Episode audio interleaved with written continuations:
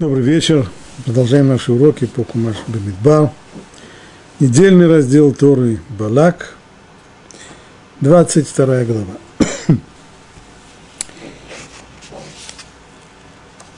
Ситуация, которая описывается в этом недельном разделе, сложилась в результате того, что еврейский народ, закончив 40-летний период пребывания в пустыне, приблизился к границе – земли обетованной. Он подошел к этой границе с востока, то есть подошел к переправе через реку Иордан. И для того, чтобы выйти к самой реке, нужно было пройти через территорию одного из канонейских народов, который жил там, Эмури. Царь эмурейцев не согласился предоставить возможность прохода и пришлось брать это силой. После разгрома марийцев получилось так, что еврейский народ оказался на границе с еще одним народом, с муавитянами. Дальние-дальние родственники, происходящие, происходившие от племянника Авраама Лота.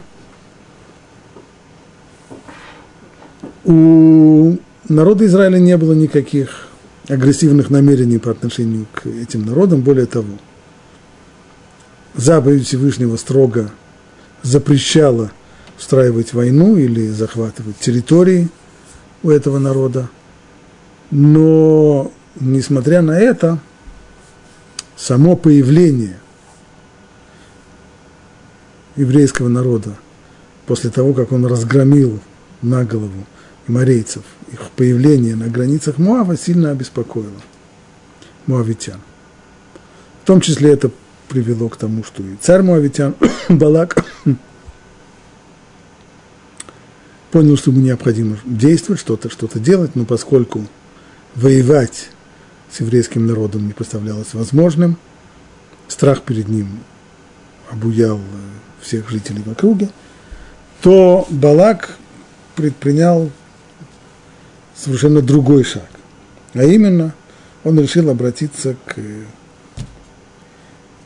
известному в то время прорицателю и колдуну Бильаму с просьбой, чтобы тот проклял народ Израиля, тем самым он его ослабит, и тогда, быть может, и небольших сил муавитян хватит для того, чтобы отогнать евреев от своих границ.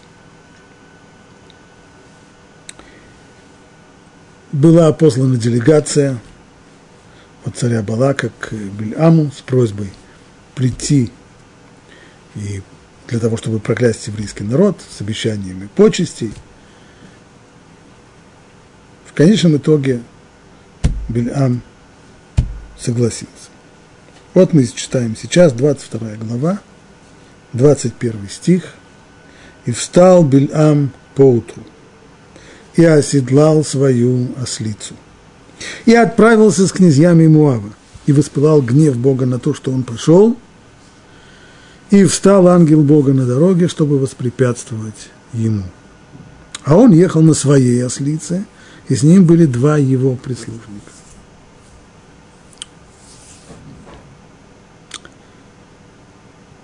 Ангел встает на дороге, преграждает дорогу Белям для того, чтобы воспрепятствовать ему – и Раши здесь говорил, был это ангел милосердия.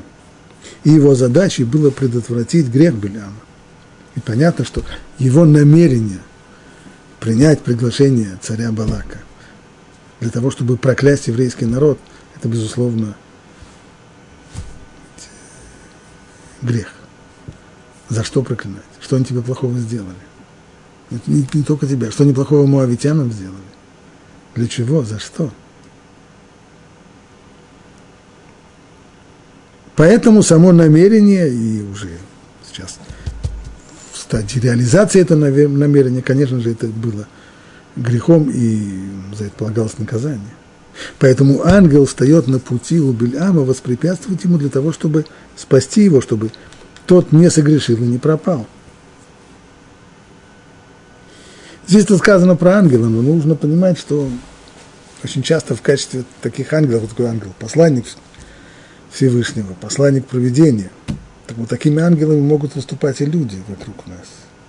То есть не каждый раз, когда люди мешают нам, препятствуют нам в чем-то, не всегда стоит видеть в них врагов. Иногда то, что они нам мешают, реализовать наши планы, реализовать наши замыслы. Иногда то, что они препятствуют нам на нашем пути, иногда это нам на благо.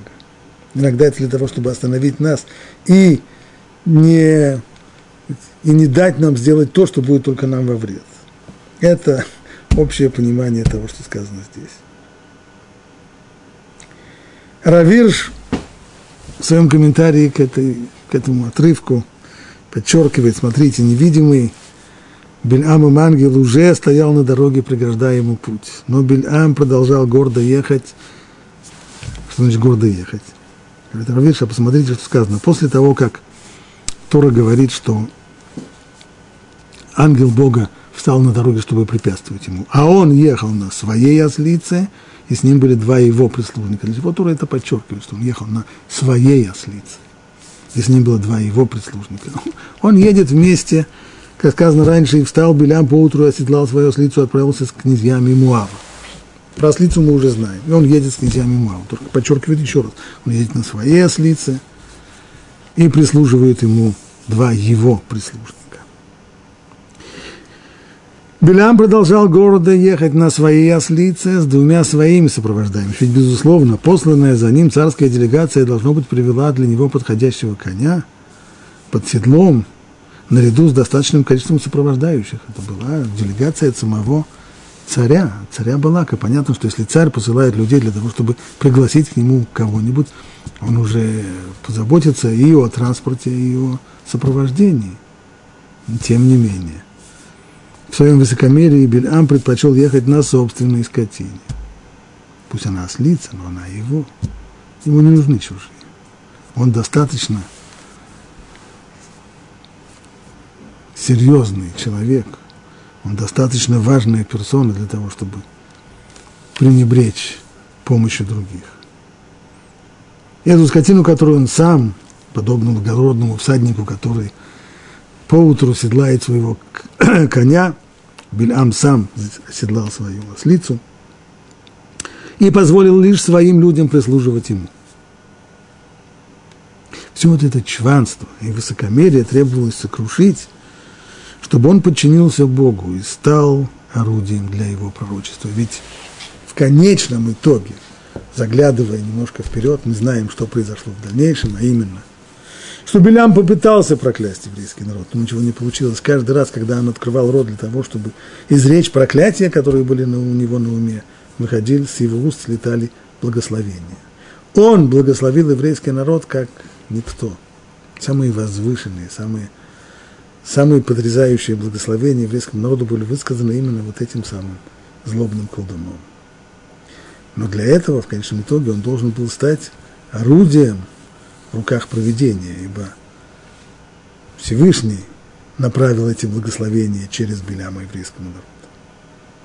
И для того, чтобы он стал послушным орудием в руках проведения, для этого нужно было прежде всего сокрушить его чванство. Сейчас, в этот момент, его гордыня достигает самых-самых высоких вершин. Не кто-нибудь, а царь призывает его, его лично – в чем признается царь в своем совершенном бессилии и в неспособности решить проблемы, перед которыми он находится, когда только Бильам своими чарами в состоянии ему помочь. И поэтому сейчас проведение готовит следующую сцену для того, чтобы сокрушить его высокомерие. Что это за сцена? и увидела ослица ангела Бога. Пока что мы читали только, что ангел встал на дороге, чтобы препятствовать ему. И увидела ослица ангела Бога, стоящего на дороге, с обнаженным мечом в руке. И свернула с дороги и пошла в поле. Белям стал бить ослицу, чтобы вернуть ее на дорогу. И стал ангел Бога на тропе между виноградниками, с одной стороны изгородь и с другой стороны изгородь. То есть достаточно узкое место – и ослица, увидев ангела Бога, прижалась к стене и прижала ногу Беляма к стене. И он опять принялся ее бить. А ангел Бога прошел дальше и встал в узком месте, где не было возможности свернуть ни вправо, ни влево. И увидела ослица ангела Бога и легла под Бельамом. И разгневался Бельам и стал бить ослицу палкой. И раскрыл Бог уста ослицы, и сказала она Бельаму, что я тебе сделала, что ты ударил меня уже три раза. И сказал Белям за то, что ты издевалась надо мной. Да если бы у меня был меч, я давно бы убил бы тебя прямо сейчас же. И сказала ослица Беляму, не я ли твоя ослица, на которой ты ездил издавна и по сей день? Было ли у меня обыкновение так поступать с тобой? Всеми словами, здесь был призыв подумать. Ее такое странное поведение, которого она никогда не показывала Беляму. Очевидно, есть тому причина. Сказал он, нет, и открыл Бог глаза Бельаму. И увидел он ангела Бога, стоящего на дороге с обнаженным мечом. И поклонился, и пал ниц. И сказал ему ангел Бога, за что ты ударил свое с лица уже три раза? Ведь это я вышел воспрепятствовать тебе, так как ты шел наперекор мне. И увидела меня с лица и свернула передо мной трижды. И если бы она не свернула от страха передо мной, то я убил бы тебя, а ее оставил в живых. И сказал Белям ангелу Богу, согрешил я. Ибо я не знал, что ты передо мной на пути. А теперь, поскольку это не угодно тебе, хорошо, я возвращаюсь. И сказал ангел Бога Бельаму, иди с этими людьми.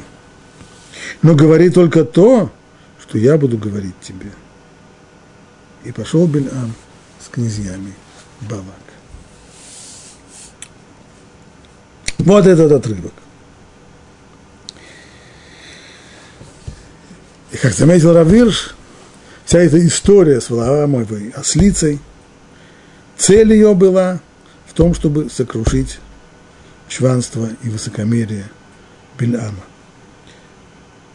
Продолжает Равирш, Бильам собирается изменить божественный план мировой истории.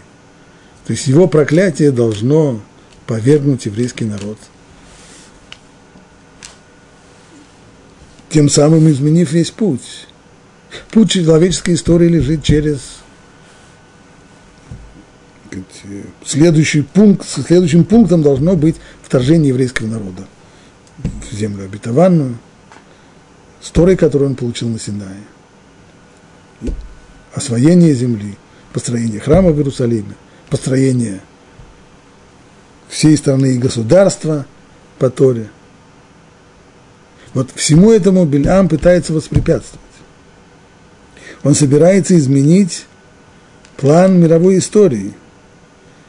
Но он еще более слеп, чем, его скотина. Это то, что ему Всевышний показывает. Скотина увидела ангела, а он не увидел. Он бьет ее палкой, не понимает, в, чем здесь дело, почему она, почему она не хочет идти, почему она прижимается к забору, почему она оседает. Он стремится преодолеть сопротивление Бога, но обнаруживает, что должен подчиниться своей ослице. Ведь он же знает, что Всевышнему не угодно, чтобы он проклинал Израиль. Вместе с тем он надеется каким-то образом обойти это сопротивление. Но оказывается, что он не в состоянии совладать даже собственной ослицей. В тот момент, когда она со всем своим ослиным, ослиным упрямством не готова идти дальше, он ничего не может сделать. Он может бить ее палкой до завтрашнего дня, а ослица не сдвинется, если не захочет. Он хочет погубить своими словами целый народ – словами, заклинаниями, проклятиями. Но оказывается вынужденным признать, что ее гнев бессилен даже тогда, когда он направлен всего лишь против животного. Он ведет себя заносчиво с князьями и сановниками, но обнаруживает, что стал посмешищем в глазах своих же собственных слуг, когда собственные слуги видят, что он не в состоянии заставить свою ослицу двигаться вперед.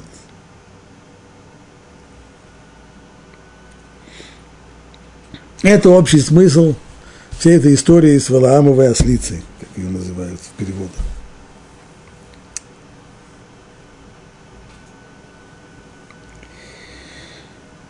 Теперь имеет смысл обратить внимание на некоторые детали всей этой истории.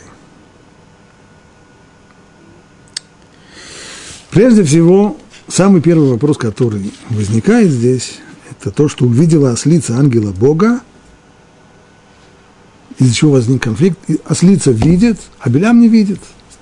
Ослица видит и поэтому не хочет идти дальше.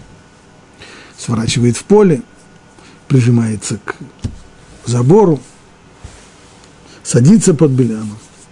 А Белям не видит. Почему? Как это может быть, что ослица видит больше, чем человек? И не просто человек, а достаточно выдающийся человек по своим э, силам, как Белям. Этот вопрос задают разные комментаторы.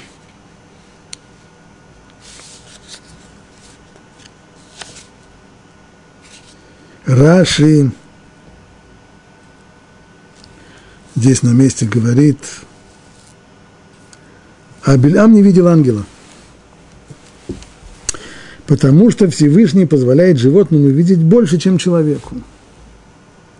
Ведь одаренный разумом, то есть скотина, у которой разума нет, от того, что она будет видеть ангелов, ничего страшного с ней не будет. Но человек, одаренный разумом, может утратить его, увидев ангелов-губителей. То есть Вопрос у нас исходил вот из чего. Мы понимаем, что человек, скотина – это низшее животное, низшее существо. Человек – возвышенное существо. Так как же может быть так, что то, что не видит человек, видит скотина? Это не может быть. Отвечает Раши словами мудрецов, что наша исходная предпосылка неверна. Потому что видеть что-то или не видеть, знать или не знать, постигать, не постигать, это не всегда говорит – о высоком и низком уровне, иногда бывает даже наоборот. Сегодня мы знаем, что есть, э, скажем, что наше восприятие ограничено. И на уровне зрения, и на уровне слуха. Наш слух человеческий, он воспринимает только определенный диапазон звуков. А то, что за пределами этого диапазона, нет. А есть животные, которые воспринимают это.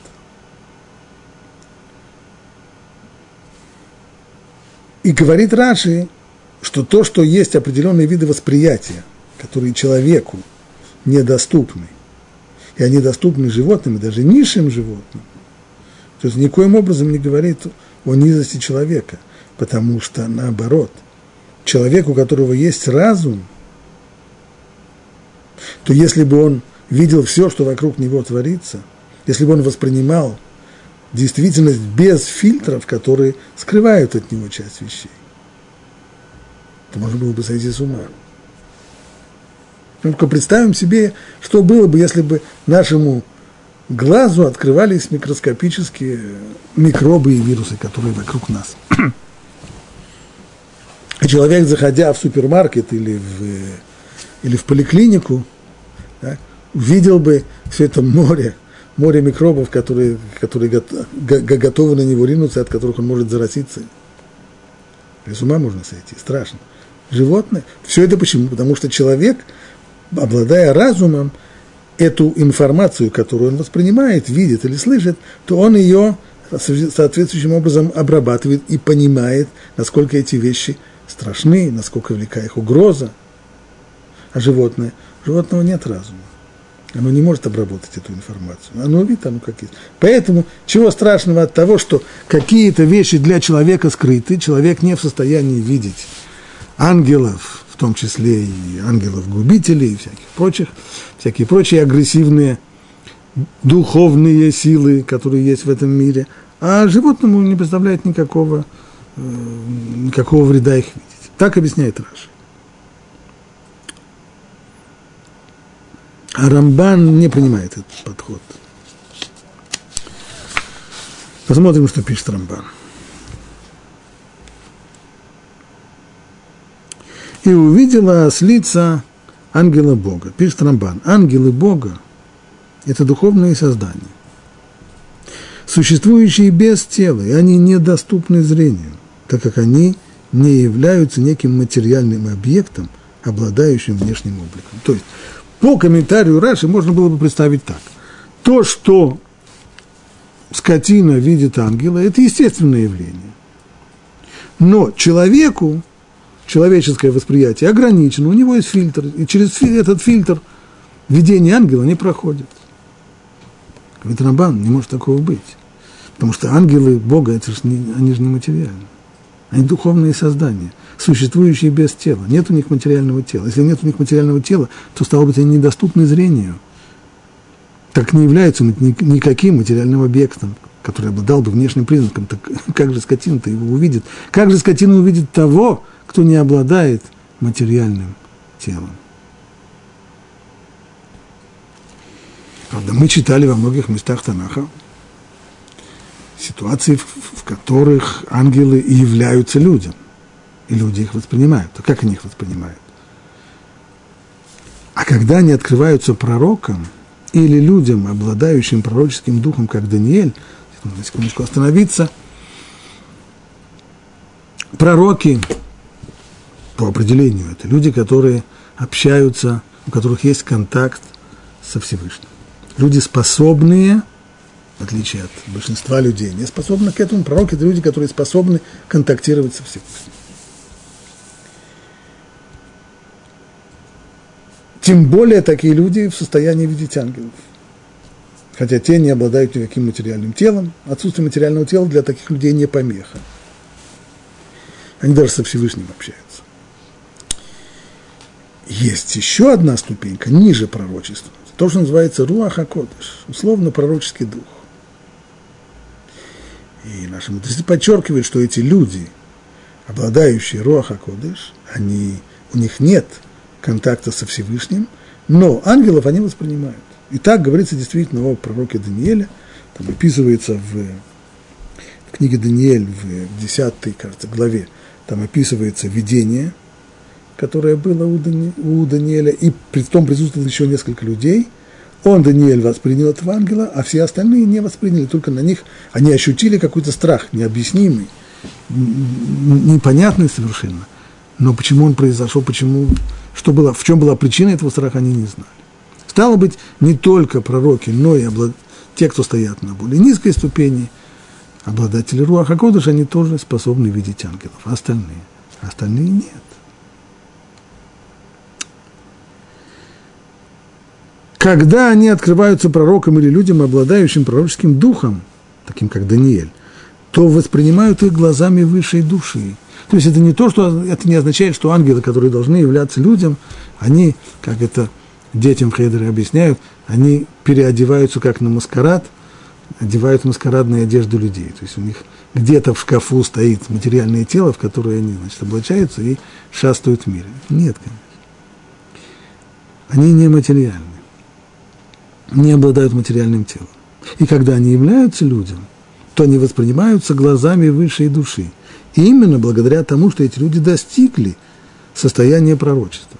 То есть не то, что ангелы делают себя видимыми тем, что они одеваются в человеческое тело, в материальное тело, тем, что они материализуются. А ангелы являются людям особым, которые благодаря своим способностям сумели развить вот это вот как бы духовное зрение, глаза высшей души, и они в состоянии воспринимать ангелов. Но чтобы ангелы стали доступны глазам животного, то ведь даже простым людям они недоступны. Тем, у которых нет этого душевного, э, глаза высшей души, этого духовного зрения. А уж тем более скотине, и не просто скотине, ослица, ведь осел же это символ тупости и глупости. Самое-самое-самое тупое, самое неинтеллигентное животное, которое только есть.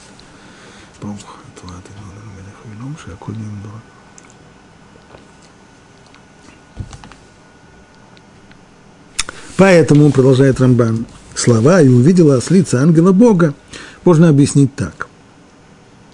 Действительно, в тексте написано «увидела», но не следует понимать этот текст буквально.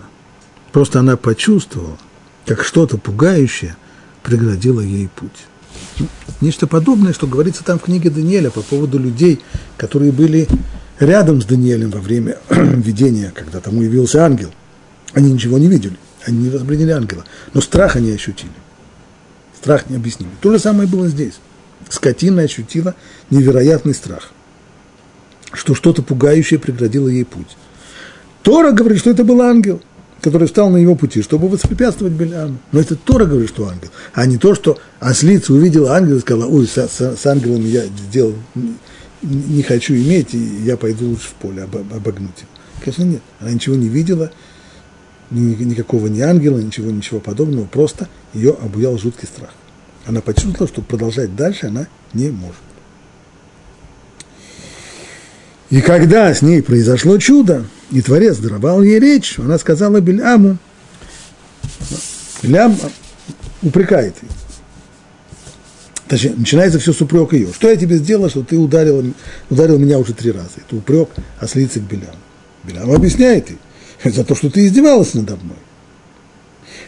По идее, что она должна была бы ответить. Если бы она видела ангела, она должна была ответить, что ж ты хочешь, тут ангел стоит на дороге с, с мечом в руке, ты хочешь, чтобы я к нему прямо так вот под острие меча и пошла? Ничего подобного она не говорит. Все, что она может сказать, это было ли у меня обыкновение так поступать с тобой? То есть ты подумай. Я же я, я ж всегда послушная. Разве у меня было когда-нибудь подобное э, обыкновение вот так вот поступать? Нет. Так очевидно, что-то здесь было. А если бы она видела, зачем ей так все это длинно объяснять? Сказала бы просто, ты что, ангел на пути? Словами Рамбана. И когда с ней произошло чудо, и Творец даровал ей речь, она сказала Беляму, было ли у меня обыкновение так с тобой поступать, но она сама не знала, почему так поступала. Не смогла оправдаться перед Белямом. Так это произошло помимо ее воли. Страх она чувствовала, не знала почему. Потому, потому-то она, и сказала, она не сказала Беляму, ангел Бога стоит передо мной, и в его руке обнаженный меч.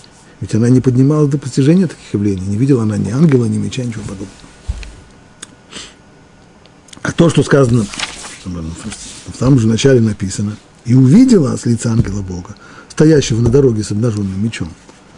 Написано увидела. Это не означает, что она действительно увидела меч или даже самого, а уж тем более самого ангела. Но поскольку ангел готов был поразить их, а с лицу охватил ужас, как будто бы кто-то собирается ее зарезать. То есть не зрение, не восприятие материального объекта, ничего подобного здесь не было. Было здесь ощущение страха. А страх у нас иногда возникает, бывает даже тогда, когда причину этого страха мы не осознаем, а уж тем более ослица. Страх есть, как будто бы кто-то собирается ее зарезать, но источника этого страха она не видит и не воспринимает. Поэтому слова «и увидела» нужно понимать не буквально, а имеется в виду, что она почувствовала этот жуткий, жуткий страх. Но даже если допустить, что когда ангелы являются в облике человека, они доступны глазу. То есть до сих пор Рамбан объяснял это, это согласно своему взгляду, которого он упоминает еще в ряде мест. Прежде всего, самое известное место – это в книге Берешит, когда Рамбан комментирует там отрывок в начале недельного раздела Вайра, в котором ангелы являются к Аврааму после того, как тот сделал обрезание. И Раш там объясняет, ангел в человеческом виде. И вот там вот Рамбан обсуждает этот вопрос очень подробно. Кто, когда, при каких условиях видит ангелов, и что это означает видение ангелов. И мнение Рамбана, как мы видели, что ангелы, поскольку они нематериальные существа, даже тогда, когда они являются людям, они не принимают материальный облик и видят их не при помощи зрения, а при помощи глаз высшей души. Но даже если мы на секунду согласимся с оппонентами, говорит Рамбан, и допустим, что когда ангелы являются в облике человека, они доступны глазу и человек их может увидеть. То возникает вопрос. Если они доступны глазу, то тогда, тогда нам понятно, что ослица могла его увидеть. Но тогда возникает вопрос, прямо здесь на месте, почему же ее не видел Бильам? Почему ослица увидела, а Бильам не увидел? Ведь он же не был поражен слепотой. Стало быть, говорит Рамбан, понимает Рамбан, если Бильам не видел, это означает только, что и тогда, когда ангелы являются, что даже если мы допустим, что ангелы являются в, виде, в таком виде, что они доступны глазу человека, то снова глазу не каждого.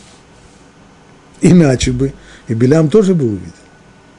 И если Белям не видел, это значит, что даже если мы представим себе, что те, кому ангел является, видят его обычным зрением, а не глазами высшей души.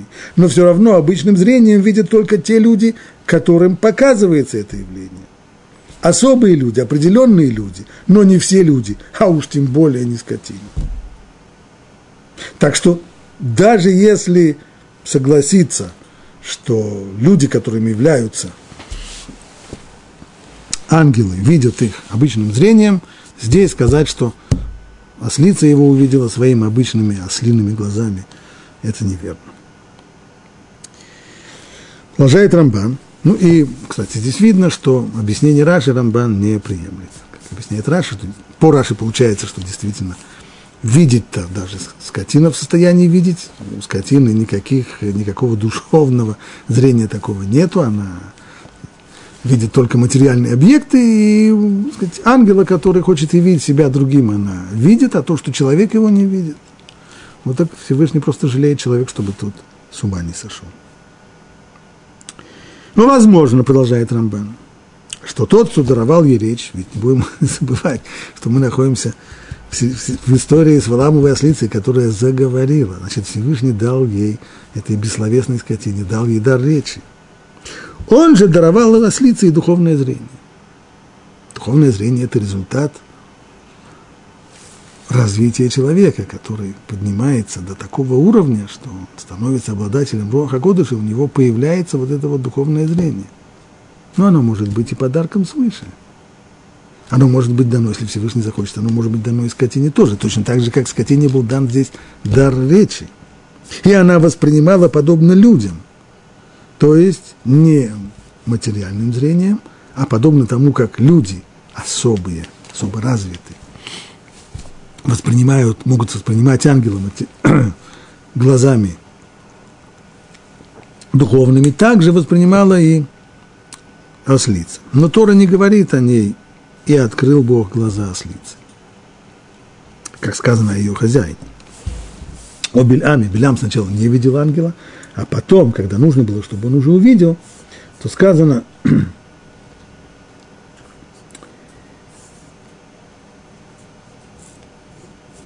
и открыл, и открыл Бог глаза Бельаму, и увидел он ангела Бога.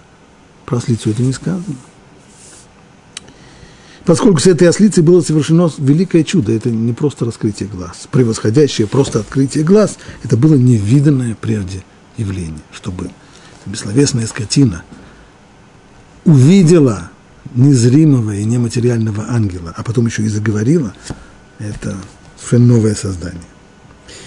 Однако наши наставники упоминают лишь чудо дарования речи, но не способность видеть ангела. Интересно, что всегда и везде, когда говорят об этой истории, подчеркивая здесь класс, потрясающее вот это вот чудо, которое произошло, о чем говорят, что бессловесная скотина заговорила, что Всевышний дал бессловесной скотине дар речи. Но почему бы не сказать, что Всевышний дал бессловесной скотине возможность видеть ангела нематериального и еще к тому же дар речи? Упоминает только дар речи. Поэтому снова придется вернуться к прежней трактовке. Не видел И не, и, не, и не дали ей какое-то здесь особое, особое зрение, ни, духовного зрения, ни, ни возможность видеть материальным зрением. Иначе бы, иначе бы наши мудрецы упоминали бы это чудо. А имеется здесь в виду, как объяснил Рамбан и раньше – что ничего она, конечно, не видела, ни меча, ни ангела, тем более. Но только жуткий-жуткий страх ее обуял, и не в состоянии была она двигаться дальше, ощущая, что ее кто-то собирается ее зарезать. Ну, а для чего все это нужно было? Для чего вся эта сцена с ангелом, который препятствует? Очевидно, мы видим, что смысл был не в том, чтобы перекрыть дорогу Бильаму и не дать ему пойти в Муав. Он в конечном итоге позволяет ему сказать, если ты хочешь, пожалуйста, иди, но только говори, что я тебе скажу. В чем тогда смысл этого видения? В чем тогда смысл всей этой сцены с выламывая ослицей? А смысл этого чуда был в том, чтобы показать Бельаму, кто дал уста человеку и кто насылает на него немоту. Белям обладает даром речи, и не просто даром речи. Дар слова у него развит.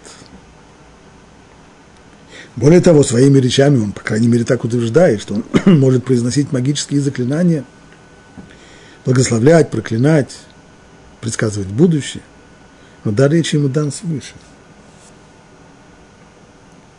И поэтому смысл этого чуда был в том, чтобы показать ему, как Бог откроет уста даже бессловесной твари. И уж тем более он может по своей воле затворить уста, обладающих речью. Если вся сила Беляма в устах, и устами своими он зарабатывает себе на жизнь, и свой сказать, общественный статус укрепляет, так Всевышний может и затворить ему уста, а может и вложить в уста то, что ему угодно. Ибо все в его руках. Таким образом Всевышний предостерег его, чтобы он не надеялся, что магия и колдовство помогут ему проклясть Израиль. Ведь Бельам был колдуном, и не думаешь, полагаясь на свое колдовство, что тебе удастся. И если бы Бельам был честным сам собой, увидев то, что произошло, он бы вернулся, попрощался бы с князьями Муава, попросил бы у них прощения, что он заморочил голову и вернулся бы домой. Но он этого не делает.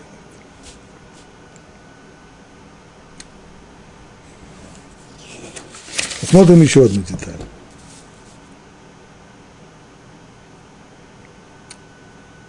И разгневался Бельам и стал бить ослицу палкой.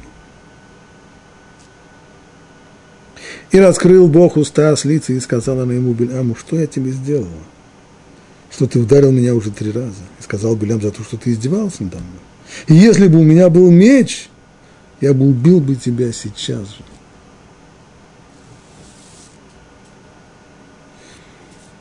Говорит, здесь было серьезное унижение этими словами. Он унизил, если бы у меня был меч, я бы тебя убил. А проклясть ее при помощи каких-нибудь магических заклинаний, превратить ее в космическую пыль или в соляной столб или, или еще во что-нибудь. Ему для того, чтобы убить ослицу, нужен меч. Как же он собирается проклясть целый народ своими заклинаниями, навести на него порчу или еще что-нибудь, если даже собственной ослицей он не в состоянии совладать. И, и говорит, если бы был, был бы у меня меч, я тебя убил бы. А вот нет у меня меча, все, что я могу, это только палкой тебя бить. Это любой мальчишка может бить осла палкой. А от Беляма ждут чего-нибудь другого. Но ему приходится признаться, что он не в состоянии с ней сделать ничего. И это большое унижение. Вслед за этим есть еще одно унижение. И сказала ослица Бельаму, не я ли твоя ослица, на которой ты ездил издавна? Было ли у меня обыкновение так поступать с тобой? И он сказал, нет.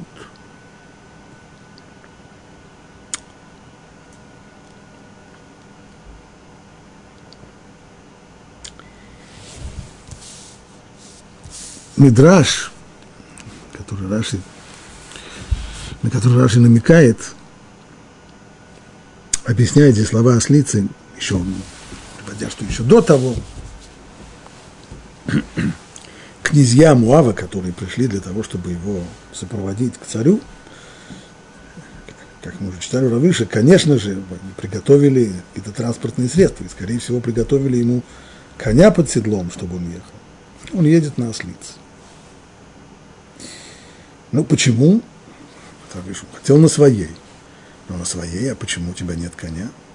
Такой, такая важная персона, такая важная птица, как Бильам, мог бы обзавестись конем.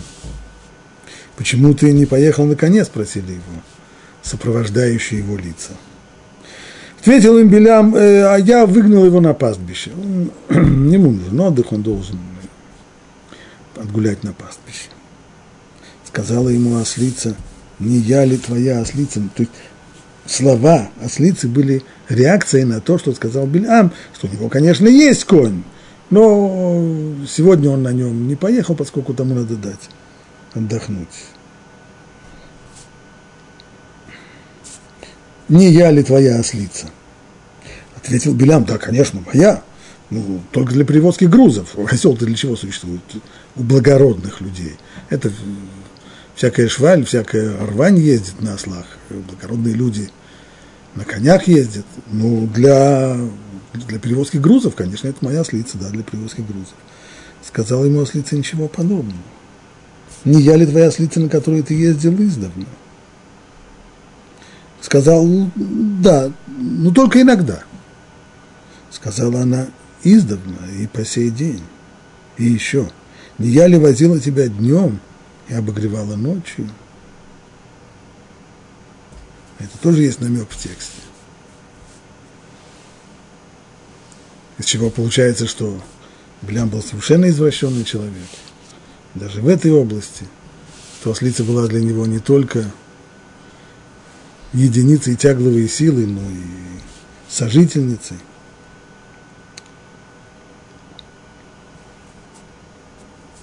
Бельам гневается, очень гневается. И тогда Всевышний раскрывает ему глаза и говорит ангел, за что ты ударил свою ослицу уже три раза, ведь я вышел воспрепятствовать тебе, так как ты шел наперекор мне, и увидела меня ослица – и свернула передо мной трижды. Если бы она не свернула от страха передо мной, то я убил бы тебя, а ее оставил бы в живых. Сказано это в слагательном наклонении. Если бы она не остановилась, а продолжала бы идти, тебя бы я прибила, а ее оставила в живых. Теперь, когда она остановилась, значит, все по-другому.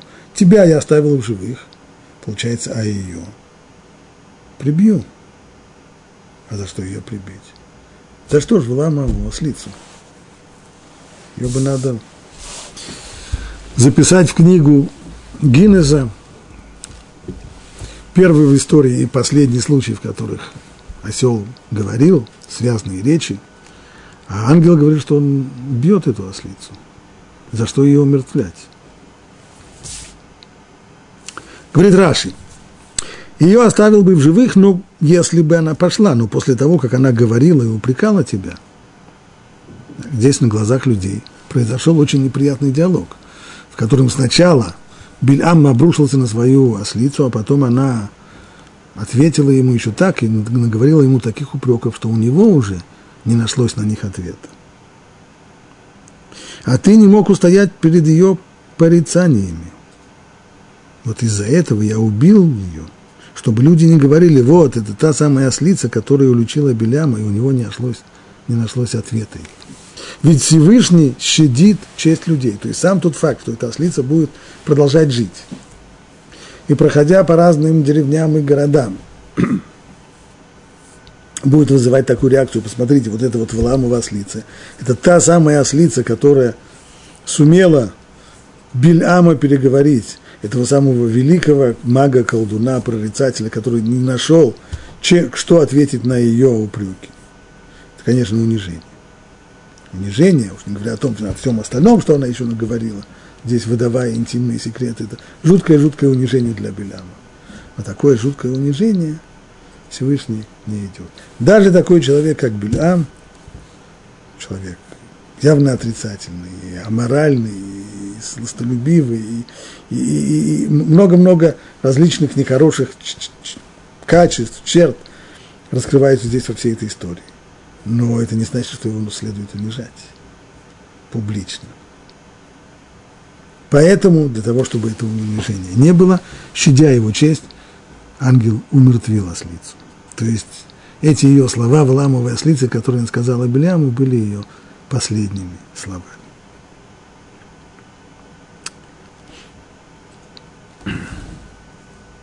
И сказал Бельам ангелу Бога, согрешил я, ибо не знал, что ты стоял передо мною на пути.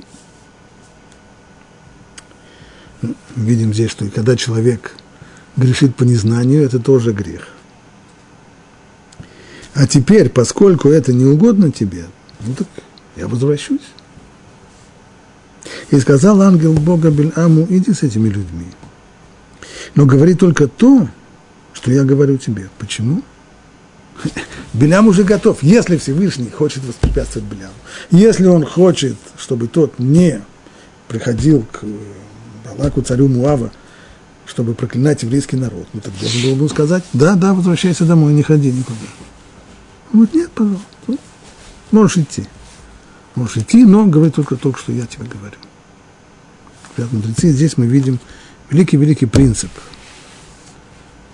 понимании того, как Всевышний управляет миром. Бедерек Шадам Руцели Илех Мулихимату. По тому пути, по которому человек хочет идти, по тому пути его и ведут. Простой пример, если человек очень не хочет куда-то идти и мечтает о том, чтобы вот, если бы он сегодня заболел, и у него была бы хорошая отмазка, почему он не может прийти.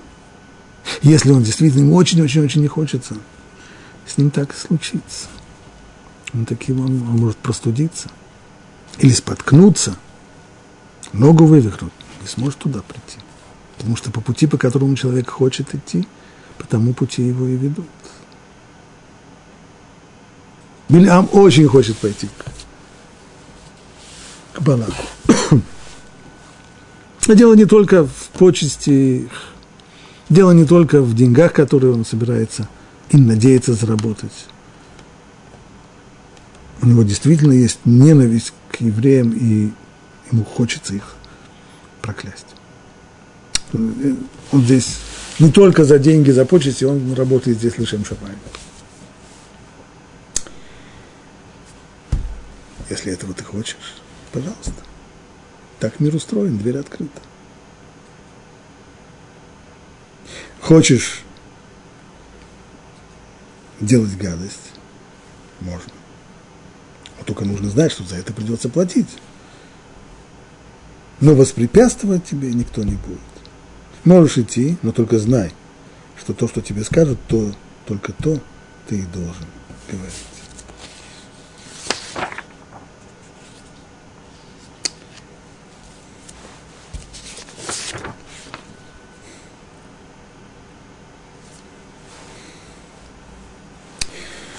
Здесь я хотел бы остановиться еще на одной детали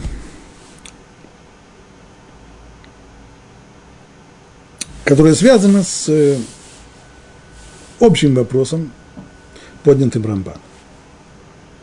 Мы уже видели, что Беляма называют здесь и колдуном, и магом, и прорицателем –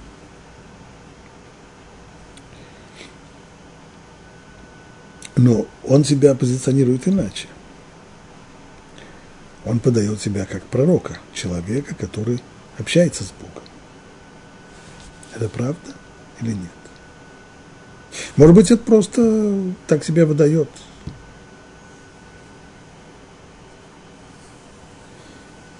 Но с другой стороны, наши мудрецы есть высказывание мудрецов по поводу последней строчки Торы – что не было больше в Израиле пророка, которого Бог знал лицом к лицу, как Муше. Говорят наши мудрецы, это в Израиле не было такого пророка, подобного Муше. А среди народов мира был такой, и кто это Бельам? Значит ли это, что он был пророк? И если понимать слова мудрецов буквально, выходит да. Рамбан считает, что нельзя понимать слова мудрецов буквально, имеется в виду нечто другое, что это мы еще обсудим. Но прежде всего его доказательство. Доказательство его из текста. Сказано у нас здесь, говорит Рамбан, обратите внимание,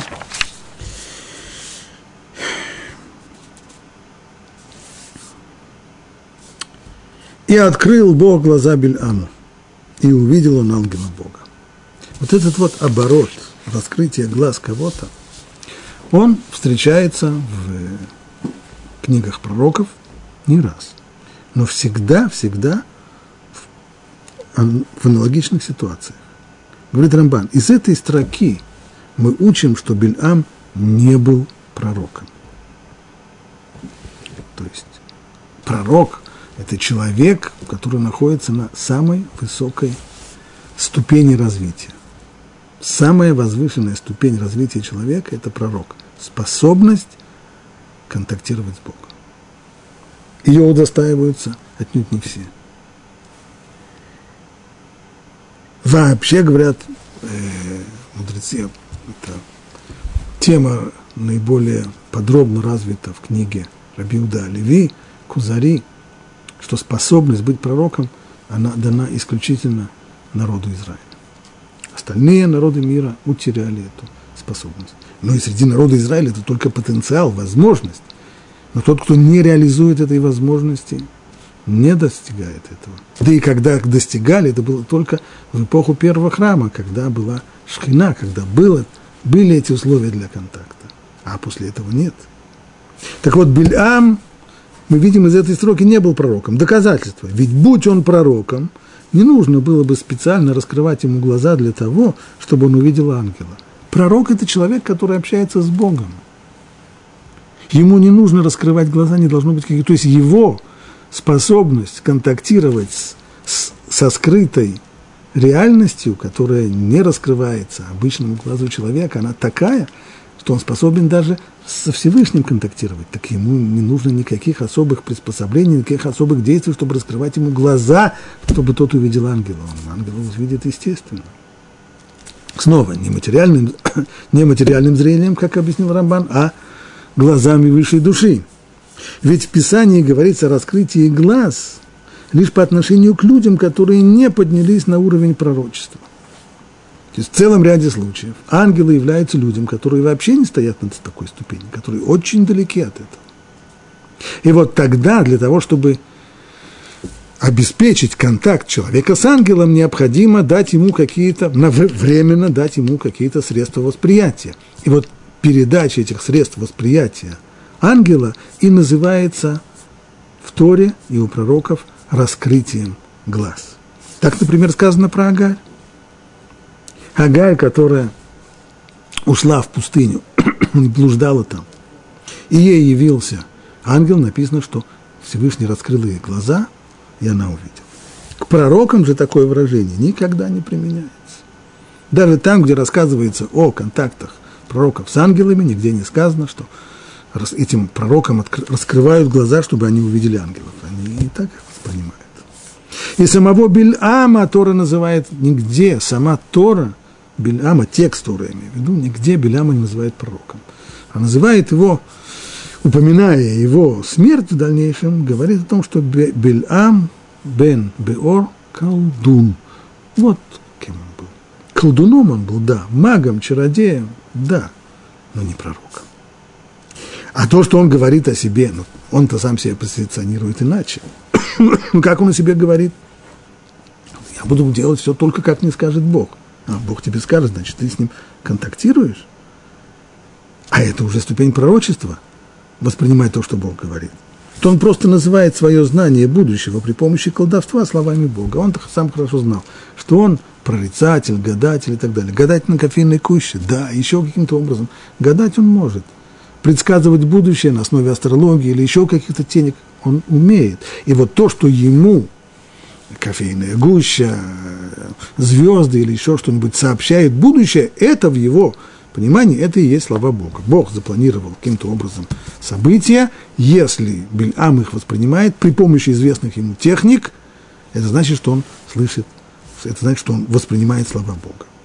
Но в ту ночь, имеется в виду та самая ночь, когда к нему пришли посланцы муавитянского царя Балака, пригласить его в Муав. И он сказал им, останьтесь здесь на ночь, может быть, Бог мне что-то скажет. И написано, явился ему Бог. В ту ночь Творец действительно открылся ему. Это не значит, что он стал пророком, он остался тем, кем он был. Но ради народа Израиля Всевышний открывается даже такому человеку, который не пророк. Все это ради народа Израиля, поскольку, с одной стороны, Беляма приглашают для того, чтобы проклинать народ, а с другой стороны, Всевышний хочет, чтобы Белям благословил его. Почему он это хочет? Отдельная тема сейчас, не будем на этом останавливаться. А затем он удостоился открытия глаз. Значит, сначала Всевышний является ему во сне, затем на дороге ему раскрывают глаза, чтобы тот смог увидеть ангела и даже говорить с ним. В конце же, в конце, в конце, в самом конце главы уже говорится, что он достигнул еще более высокого уровня, видящего божественные видения. А это уже совсем смахивает на пророчество, но не потому, что он стал пророком, а все это только ради народа Израиля. То есть не по сеньке шапка, конечно же, он, то, что он даже видел, эти божественные видения, не значит, что он стал пророком, но ему их показали ради того, чтобы он благословил еврейский народ. И вернувшись на родину, Белям снова стал простым колдуном. Да? Графа Монте-Кристо из меня не вышло, придется переквалифицироваться в управдома. Он возвращается к своему обычному состоянию. Колдун, предсказатель, чародей. Именно так говорит Писание, повествуя о его смерти. А Бильама, сына Биора, колдуна убили мечом. Колдуна убили мечом. Разве осмелились бы евреи поднять руку на пророка Всевышнего? И об этом сказано в Мидраше и сборнике Мабинбар Раба. Бильам достиг пророческого духа, но после того, как связался с Балаком, утратил его и снова стал простым, заурядным колдуном, как и прежде. Таким образом, Рамбан доказывает по тексту, что Билям не был пророком, у него могли быть явления, парапророческие явления, напоминающие пророчество, поскольку Всевышний хотел, чтобы он благословил народ Израиля, он с ним контактировал, но, по сути своей, Бильам остался тем, кем он был. Раньше того этот контакт не изменил его. Почему же тогда мудрецы говорят, что не было подобного Муше пророку, а среди Израиля, а среди народов мира, да, почему мудрецы называют его пророком, это отдельная тема, к которой мы еще с Божьей помощью вернемся.